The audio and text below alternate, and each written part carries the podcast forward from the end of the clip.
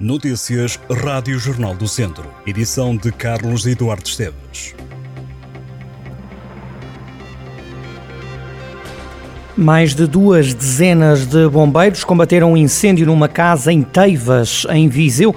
Há um ferido ligeiro que foi transportado para o hospital de Viseu. As chamas tomaram a casa. Os proprietários tinham acabado de sair para uma viagem. Trata-se de uma moradia no Largo Fonte da Velha, junto à Estrada Nacional que liga Viseu a Nelas. De acordo com testemunhas no local, o alerta foi dado por alguém que estava a passar e viu o fumo. Quando os bombeiros chegaram ao local, já a cobertura estava tomada pelas chamas. O alerta foi dado às 2h25 da tarde. Ainda ao final da manhã desta terça-feira, os chapadores de Viseu estiveram também envolvidos no combate a um outro incêndio, desta vez num anexo a uma habitação em que ardeu apenas a lenha que ali estava arrecadada. Os conselhos de Viseu e de São Pedro do Sul estavam entre os 100 municípios portugueses mais caros no valor das rendas nos novos contratos.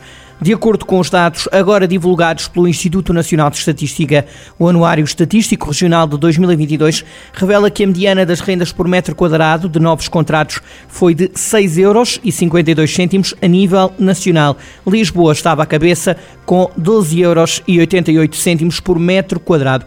Em Viseu foi de 4,89 euros, São Pedro do Sul 4,28 euros. Em 2024, as rendas vão ser atualizadas em 6,94%, o valor mais alto desde 1994. A subida vai ser parcialmente atenuada pelo reforço do apoio aos inquilinos e da parcela das rendas, que pode reduzir o IRS, mas também pode suceder que não haja aumento. A atualização das rendas não é obrigatória, o senhorio pode optar por não o fazer. A Câmara de Tondela e a Agência Portuguesa do Ambiente assinaram um protocolo com vista à realização de obras de reabilitação na Ribeira de Dardavaz. O projeto quer reabilitar e valorizar esta ribeira e implementar-lhe espaços de inundação preferencial na zona industrial de Adissa. Uma obra que quer minimizar os impactos da chuva intensa e a forte impermeabilização do solo associada ao parque empresarial. A empreitada está orçada em 215 mil euros. Esta quarta-feira há concerto de Natal da Academia de Música Quinta do Ribeiro. O espetáculo decorre no Largo do Tabulado, já com a passagem de ano à vista e depois da celebração de Natal. Este evento mostra que a época natalícia é extensível a um período que vai além do 25 de dezembro. A iniciativa conta ainda com a participação das congêneres de Aguiar da Beira, Meda, Trancoso e Vila Nova de Foscoa. O evento começa às 8h30 da noite desta quarta-feira e tem entrada gratuita. O melhor aluno do 12 ano do Conselho de Oliveira de Frades foi presenteado com mil euros, um prémio atribuído pela Assembleia Municipal. João Pedro Gonçalves Silva concluiu o ensino secundário com média final de 18,7 valores e entrou no curso de Biotecnologia Medicinal no Instituto Politécnico do Porto.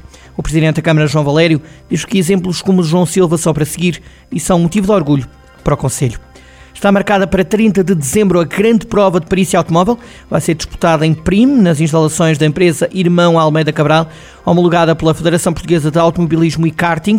Esta prova que faz a reedição das míticas perícias da Feira de São Mateus há várias décadas, pelo menos desde 1963, começa a partir da uma da tarde e cada concorrente tem a oportunidade de fazer o percurso da perícia por três vezes. A prova é aberta à participação de viaturas protótipos, transformadas, originais e ainda um grupo extra para carros clássicos até 1980 e clássicos entre 81 e 93.